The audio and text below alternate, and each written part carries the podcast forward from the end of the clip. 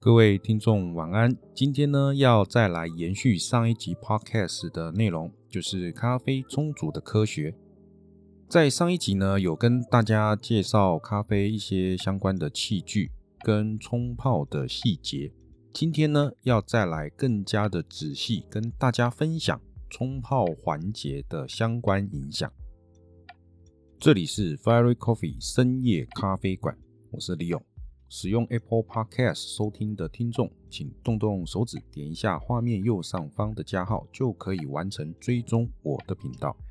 在这里，拜托各位，请大家多多帮我分享与收听。对于收听的内容有任何的指教，可以透过留言区留言给我，或者是透过粉砖 IG 私讯给我分享你的建议跟看法，我会一一的回复跟讨论。相关的连接我会放在资讯栏，也顺便邀请大家。加入北投店的粉砖，或者是最终 IG，感谢大家的多多支持。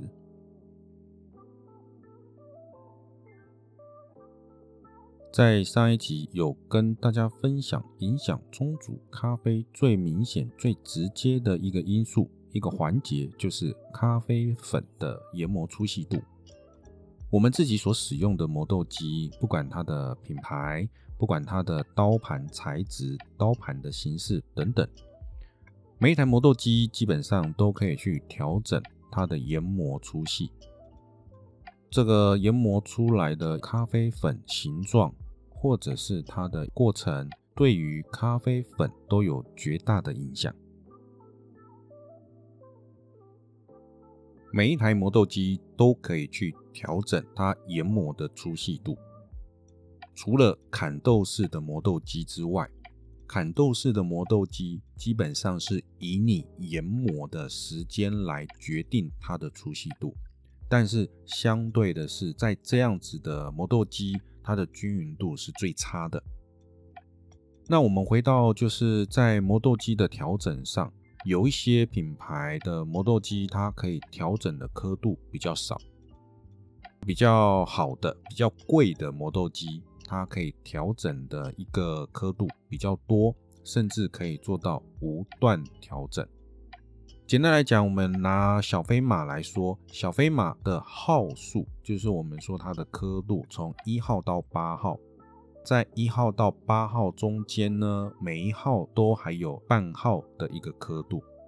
所以呢，我们可以知道，它从一号、一号半、二号、二号半、三号、三号半一路到八号。它可以去做这些咖啡粉的一个粗细度的调整。那当然，其他磨豆机在号数上可能也不尽相同，只是说我们要去认识每一台磨豆机的研磨度，我们可能都是要实际研磨过后看一下粒径的大小，才会了解说哦，这个磨豆机它所研磨出来的哪一个研磨度是适合。哪一个器具来做使用？每一台磨豆机所研磨出来的粒径，基本上呢都会有不一样的效果。那我们可以简单来说，比较便宜的磨豆机，它们的粒径分布会比较广。那有一些比较贵、比较精准的磨豆机。他们研磨的一个粒径呢，会比较集中一点。什么叫做粒径呢？其实我们简单来讲，我们有粗研磨、有中研磨、有细研磨。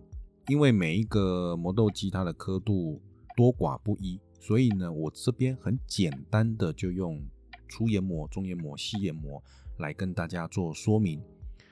今天呢，假设我们要用中研磨的一个刻度，比如说我要手冲，那我在磨豆机我去设定中研磨的刻度，我去做一个研磨的时候，它一定会产生细研磨跟粗研磨的咖啡粉。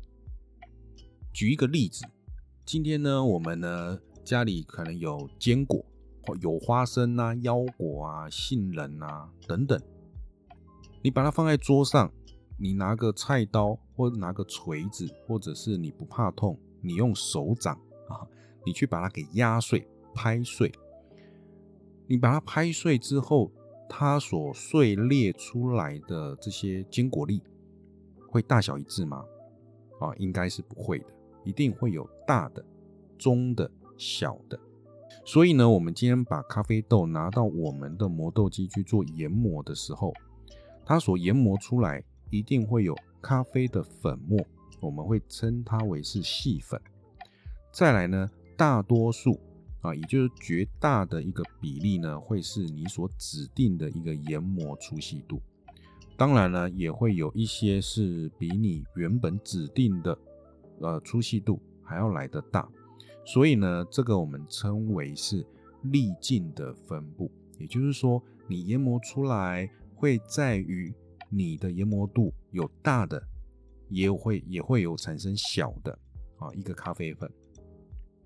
那越越好的磨豆机，刀盘越锐利的磨豆机，基本上它的粒径呢会比较集中。也就是说，今天我要用中研磨的这个研磨刻度的话。它可能在细研磨或者是粗研磨啊，所产生的这个咖啡粉比例就会降低，会绝大部分都集中在你所指定的中研磨的刻度上。当然，你如果说今天你所使用的是像陶瓷刀盘，陶瓷刀盘呢，因为它的材质的关系，所以它没有办法很有效的去做削切的一个研磨。它只能用碾压的一个方式来做研磨，所以它的粒径分布呢会比较广一点。它所碾压出来的咖啡粉，它的形状呢也会比较偏向是球形的形状。那如果说是金属刀盘，甚至呢就是在它的刀刃等等，它的一个削切的能力是很好的，所研磨出来的咖啡粉。它会比较像是片状式的咖啡粉，不管是哪一种形状的咖啡粉，它的吃水面积还有它的释放效率哦，也就萃取效率也会有所不同。基本上我们在咖啡粉的一个研磨，最后风味的呈现，其实都会跟你的磨豆机有绝大的关系。我们今天在研磨的粗细度，我们可以去了解的是说，今天呢研磨的刻度比较大、比较粗的时候，那它就需要更多的时间去做溶解。那如果说它今天咖啡粉比较细，所以呢它可以很快的把咖啡的成分给释放、给萃取出来。所以大概呢，你们就可以去思考一下，今天呢。如果说我今天怕冲出来的咖啡太苦、太浓，那你就可以把你的研磨度调整到粗一点的。如果呢，你觉得说今天太粗的研磨度对你来讲可能酸味比较明显啊，所以呢，你就可以把你的研磨度调整到细一点，让它的一个坚果味。巧克力调，或者是它的一个苦味可以提升。当然，可能还是要看说你这一款豆子它本身的调性是什么。如果它的调性呢，可能都是以酸为主，可能我刚刚提到的坚果、巧克力是比较少的、比较弱的。你今天你把它研磨，呃，变成是细研磨的一个时候，可能会更酸。所以呢，这个呢还是要看你呃咖啡豆的一个呃主要的调性是什么。所以呢，我们可以知道，今天我们在磨豆机的研磨刻度上，大方向是你研磨的越粗就会越酸，研磨的越细就会越苦。这个你们大概有一个这样子的概念啊。那我们提到的就是水温。不管你用哪一种器具去做冲煮，最常使用的一个影响环节就是水温。有些人呢喜欢用高温，有些人喜欢用中温，当然还有所谓的低温。所以呢，我们可以了解得到，我们在研磨的粗细度，如果我们有把它区分为粗、中、细。那水温呢，我们也可以把它区分为高、中、低温。好，所以在这两个环节之下，其实呢，你就可以去了解得到它们彼此的一个搭配。基本上，什么叫做高温？从九十二到九十四，这个就叫高温。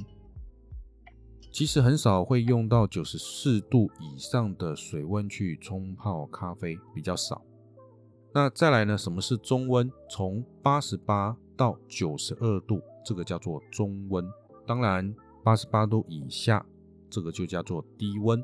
大概有这样子的一个范围，大家可以去做一个参考。好，高温、中温、低温，基本上对于咖啡冲煮有什么样的一个影响呢？这个呢，会跟你所研磨的咖啡粉去做一个搭配，但是基本上来讲，高温所带来的一个风味，当然就是焦味跟苦味会提升。那低温呢，所带来的一个就是苦味会降低，不容易产生焦味，也就是说，它的酸味会比较明显，比较出得来。但是过低的话，有可能你会造成萃取不足，风味没有办法很有效的展现出来。当然，这两个环节必须要去做到一个最平衡的一个连接，相互去做影响。怎么说呢？今天呢，我们如果说是用比较细的研磨度，简单来讲。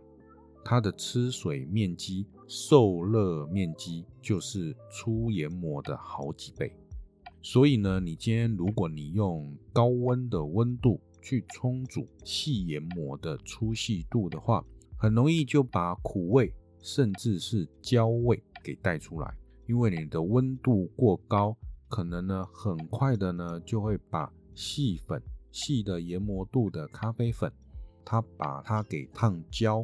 或者是呢，让它太过于迅速的把咖啡的成分释放出来，然后呢，在冲煮或者是一个浸泡过程当中，时间呢太长，所以呢，杂味或者是木质部所衍生出来的风味也会跟着释放出来。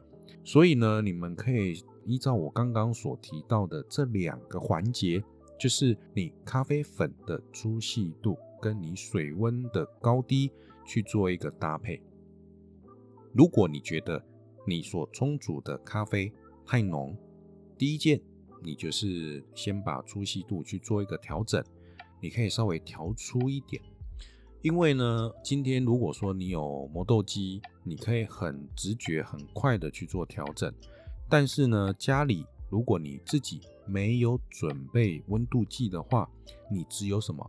只有电热水瓶，那你可能很难去控制你所要充足的水温。所以在这样子的一个情况底下，那你可以去调整，而且是很明显的，就是去调整你的磨豆机的粗细度。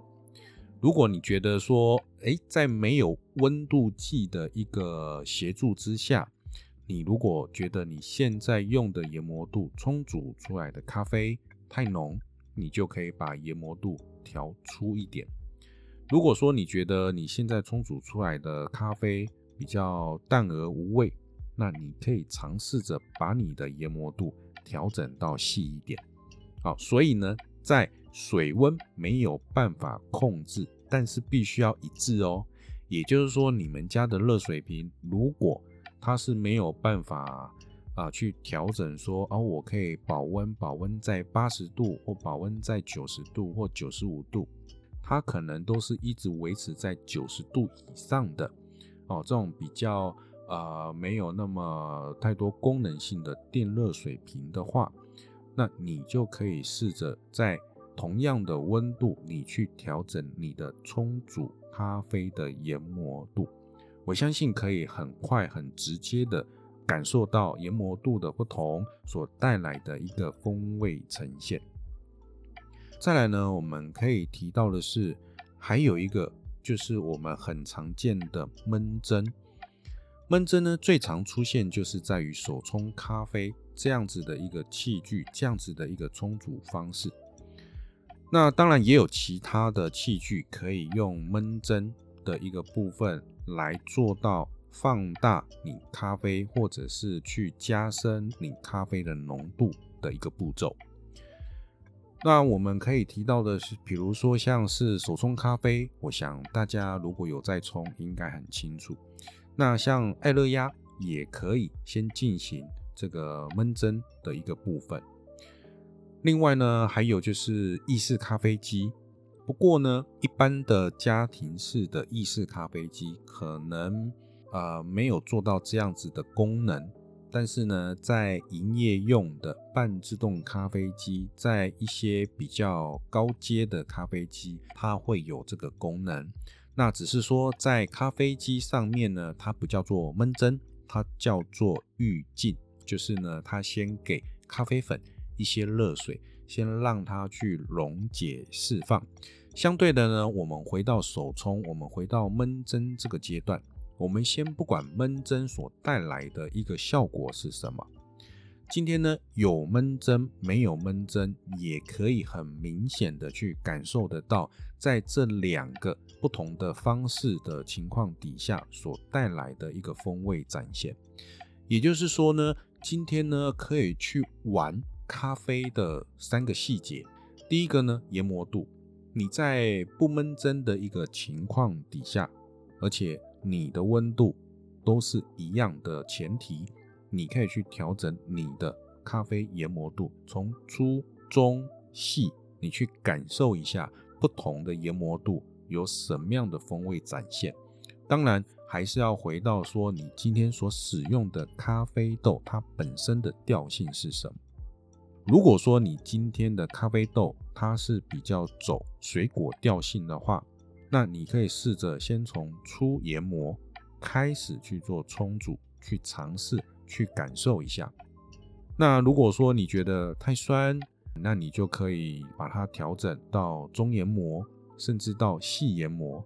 但是我在这边指的是，我现在设想的一个场景是，你是在家里，不是说你是从业人员哦。哈哈，也就是说，你今天你是在家里。你手边的器具是有限的，你家只有一个电热水瓶，甚至你没有电热水瓶，你必须要烧水。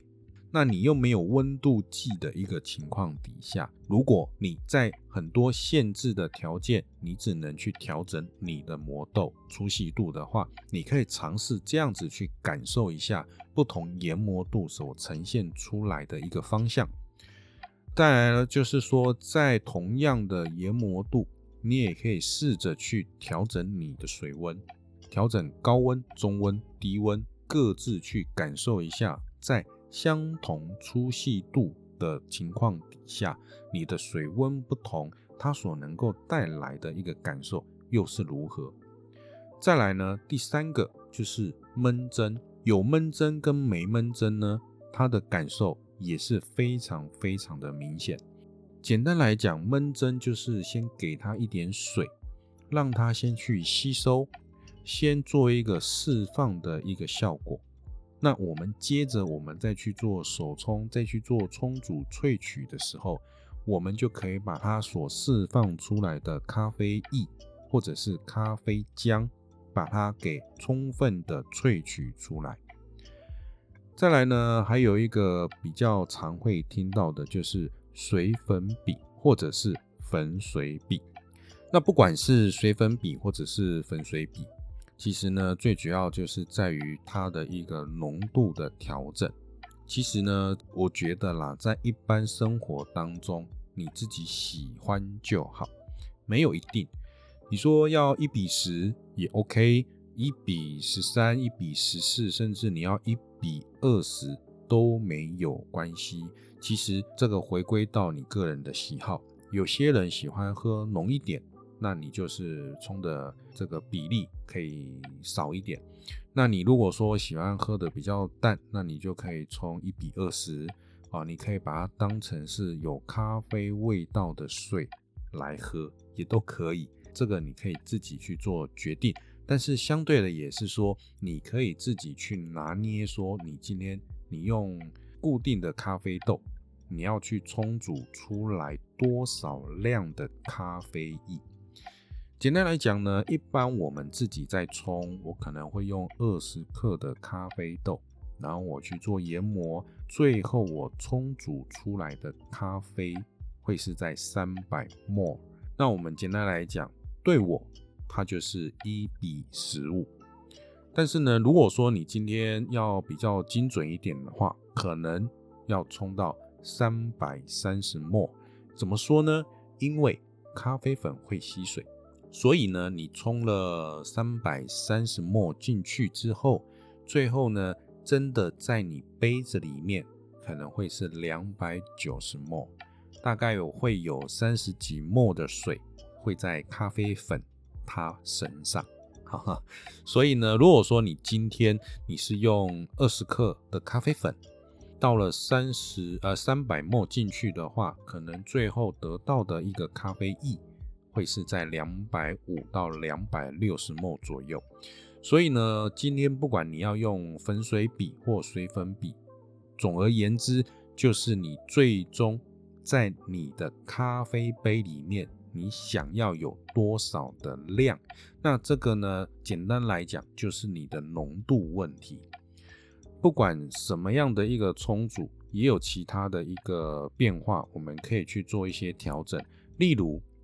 我也可以用一比十，也就是说，我用二十克的咖啡粉，但是呢，我只注入两百沫的水进去，最后呢，我萃取完了之后，我再用热水 bypass 的去调整我想要的浓度。简单来讲呢，我只要萃取咖啡粉前面的风味，我不要它后面的风味。我也可以这样子去做操作，哦，没有说一定说，啊，我一定要冲到刚刚好我要的量，这个才是对的哦，并没有。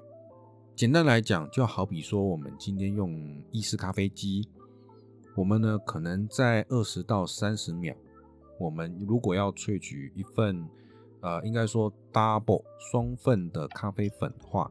我们在二十到三十秒呃时间当中，我们要去萃取六十沫的浓缩咖啡。那浓缩咖啡呢，我们加水，它就变成美式咖啡。所以，我们回到我刚刚所讲的，今天你如果说你是用手冲咖啡的话，你用二十克的咖啡豆，你可不可以冲一百沫出来？可以。你可以只冲两百沫出来？可以。你最后再去兑热水。这个都是没有问题的，所以也不用太过于去拘泥在说，我今天一定是要多少比多少。最终呢，还是看于你充足的一个手法，跟你所想要饮用的方式。再来呢，还有一个我觉得也是蛮常会忽略掉的，就是萃取时间。我个人觉得萃取的时间也相当的关键。怎么说呢？一般来讲，我们在手冲咖啡的一个时间，如果是冲煮十六克的一个粉量来说，我们冲煮大概会在一分三十秒到两分钟。如果呢，你所使用的咖啡粉是在二十克，可能会是在一分四十五秒到两分半之间。这个呢，还是要取决于说你所使用的咖啡滤杯，因为每一个滤杯它的设计，还有它的导流，它的这个肋骨形状可能都不同，所以呢，这个都会去影响到手冲的水的流速。所以呢，在这样子的一个呃时间范围里面呢，都会是一个适当的。但是相对的，也就是说，如果说你今天你用的不管是哪一个滤杯，但是你每一你每一次冲煮可能一分钟就结束了，或者是呢你每一次冲煮都要到三五分钟这么久，那你就要去思考说，哎，那是不是在冲煮的一个环节上出了什么问题？哦，也就是说，你今天你为什么这么快，你就把一杯手冲咖啡在一分钟之内就冲完了？有可能你研磨度太粗了，哦，所以呢，它的间隙比较大，那你如果你的水温又比较偏低的一个情况底下，让你整个流速变得很快，那你可能一分钟之内你就会把一杯咖啡给冲完。那这杯咖啡有可能的结果就是萃取不足。但是如果你自己喜欢这样子的味道，也没有不好哦。各位不用特别太去拘泥，说我今天是萃取不足。或者是萃取过度。当然，我们今天如果如果说要用比较科学的方式啊，要用比较物理、比较化学的一个观念跟立场去看待整个冲煮的过程跟结果。当然，我们最适合、最好的一个萃取的比例会是在百分之二十。简单来讲，我们咖啡豆的成分，整颗咖啡豆百分之七十是木质部，也就是说百分之七十它是植物的结构，那百分之三十是它的成分。通常呢，以水分烘焙完的这个咖啡豆，它的水分会落在两到三趴，可能不到三趴那么多啦，可能就是一到两趴，两趴两趴这个正负。所以呢，我们要去萃取，说这个有百分之二十的一个萃取，那除了两趴的水，那剩下的十八趴是什么？啊，哦，就是它的成分。OK，可能有糖啊，有油啊，油脂等等的。所以呢，在这样子的一个了解的情况底下，各位你们就可以去想说，那我要萃取的是哪个部分？通常呢，我们在萃取的一个过程当中，水分是最快去萃取出来的。那水分呢，普遍会代表哪些风味呢？就是水果调性啊。我们简单来讲，那个就是果汁。你把果汁萃取出来，所以呢，一开始我们说的水果的调性或者是酸的部分会最快出来。再来呢，就是糖分。糖分呢，啊，也会随着这个水分被萃取出来。那最后呢，就是什么？就是油脂。再来呢，就是木质部的味道。那油脂通常代表的是什么？代表了可能是像奶油的味道啊，像坚果的味道啊，像巧克力、可可的味道。哦，所以呢，我看你要的这一个风味，你所想要的取舍，你可以自己去做决定。如果我们按照一个标准的冲煮方式的话，可能就是水分、糖分、油脂萃取完了啊，那后面的东西就不要。但是呢，有些人我就说，哎，我只要前面啊，我只要水分跟糖分，我不要油脂，油脂的比例我不要太高。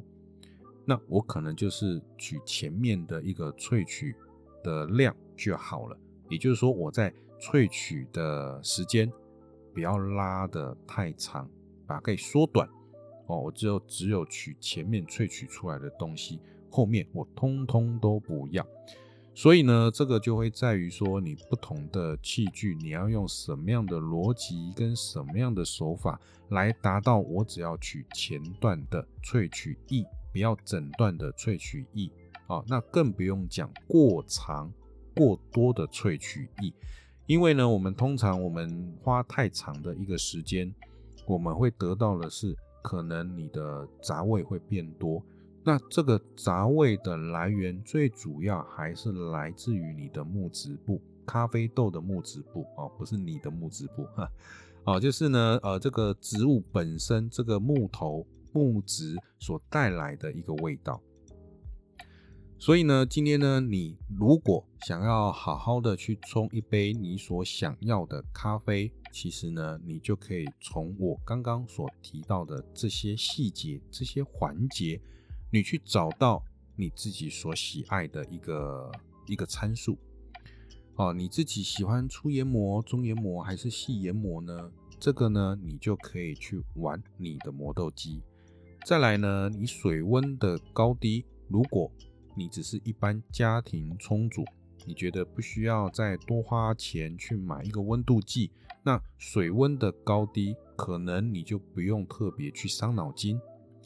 再来呢，闷蒸的影响闷蒸呢，当然这个最主要还是在于几个手冲，或者是像爱乐压这种呢，比较会去做到闷蒸的一个效果。那当然了，聪明滤杯也是，只要是跟手冲形式相关的，都可以去做到闷蒸的部分。再来，法国呃法式的滤压壶，它基本上呢就没有什么闷不闷蒸这件事情啊，所以呢，它就是整个都是浸泡在这个水当中。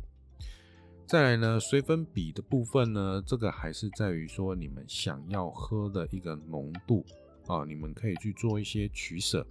最后呢，是不是要去兑热水？我取前段，然后再来兑热水啊，然后把我所想要的这个味道截取出来。这个呢，也是大家可以去做调整、去去做实验的一个部分。最重要的就是你的萃取时间。萃取时间呢有长有短，当然也有一个合理的范围。我不会说怎么样会是最好的，或者是正确的，最终还是取决于说你自己喝的习惯不习惯。因为呢，像呃，我也有朋友，他今天呢，他就是用一般的美式咖啡机，那种很便宜的那种滴漏式的美式咖啡机，可能一台啊，可能一千块就搞定了。那他今天他充足的一个 range 是多少？是一比三十啊，一比三十是相当多的哦。对我来讲，真的就是喝带有咖啡味道的水。可是他很喜欢，为什么？因为他就是把它当水喝，他不想喝太浓。可是呢，他想要一直喝，所以呢，他想要没有负担的一直在喝咖啡。所以呢，他今天他用了一比三十。的一个比例来喝咖啡，那他也觉得这样子对他来讲也比较省，因为呢，他就可以一直不断的整天都在喝咖啡，但是他可能就是喝这一壶就没了，啊，就不会再喝，所以这个最终还是在于你自己的饮用习惯来决定你要怎么样去调整你的咖啡参数。最后呢，当然了，每一个器具都有每一个器具它所设计的一个诉求跟方向，所以呢，最终我们还是要去参考、去了解，说你现在手头上你所使用的咖啡器具，不管说你今天用的是摩卡壶，用的是法国压，用的是手冲滤杯，或者是裁缝，或者是法兰绒、爱乐压等等。这种呃各式各样的手工咖啡器具，其实都有办法去做一些参数上的调整，而且呢，其实你好好的用心去玩，你都会玩出啊很多心得。这些心得我要强调，有一些细节或有一些观念或者有一些原则，它都有建议或者是一个合理的方式或者是参数，但是呢，不要过于神话。最终还是在于说你自己喝不喝的习惯，你自己觉得在你自己的手法或者是冲煮方式，最后的一个咖啡呈现，你自己喜不喜欢，开心就好，不要太过于龟毛跟拘泥于说哦，我咖啡就一定要怎么冲，我咖啡就一定是要怎么磨，我咖啡就是一定要用什么样的手法。其实呢，可以玩，可以了解，但是呢，最终交由你的舌头、你的嘴巴来决定，说是不是什么样的一个充足参数、充足科学是最适合你的。今天的内容当然非常的硬核啊，就是非常的可能不是那么的有趣，但是呢，我觉得在这样子的一个分享，是不是可以？呃，让大家更知道怎么样去调整出你自己最喜欢的咖啡，尤其是你自己在冲泡咖啡。今天这一集的内容由 Fiery Coffee 火热咖啡自肥赞助。我们的品牌门市位于台北市北投区跟新北市淡水区。特约门是位于关渡的国立台北艺术大学内的吐纳双麒麟。各门市的粉丝专业跟 IG 可以参考资讯栏的连结。希望有更多喜欢 Fairy Coffee 的朋友，邀请大家前往支持一下，品尝一下我所烘焙的咖啡。今天的内容就到这里，不知道这两集冲煮咖啡的科学的内容，大家喜不喜欢？喜欢的话，请记得一定要多多帮我分享与收听。今天的内容就到这里，希望呢大家能够喜欢。我是李勇，拜拜。